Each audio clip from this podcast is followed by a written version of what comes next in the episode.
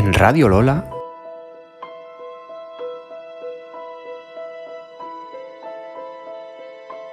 Información deportiva.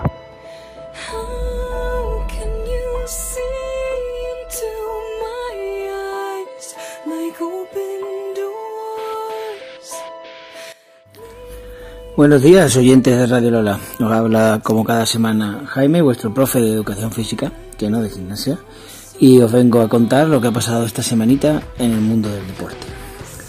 Empezó la semana con Champions, ¿de acuerdo? Que tuvimos victorias del Atlético Madrid, derrotas del Villarreal, Real Madrid y Barcelona y empate del Sevilla en la segunda jornada de Champions. Ya el fin de semana en la liga hay un triple empate en, el liderato entre Real Madrid, Atlético Madrid y Real Sociedad. A nivel local, el Club Deportivo ganó a Las Palmas de 2-1 y empieza a poner a colocarse en por medio de la tabla y el Jerez Deportivo pues no jugó. Seguimos con el fútbol y en la Liga Iberdrola femenina el líder es el Barcelona junto con la Real Sociedad.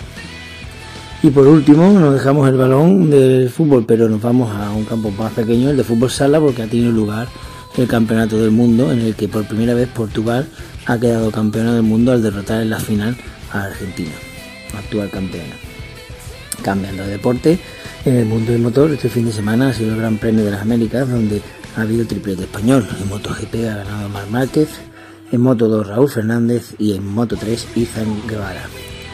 No me quiero olvidar, hablando de motor, de Alex Polao, que se ha convertido en el primer español en ganar y ser campeón de la IndyCar. Y ya por último nos pasamos al baloncesto. Y bueno, esta semana ha habido Euroliga, la primera jornada, con victorias del Real Madrid y del Barcelona y derrota del Vasconia. Y en- durante el fin de semana partidos de la Liga Andesa, en el que Barcelona y Real Madrid son los únicos invictos con cuatro victorias y cero derrotas.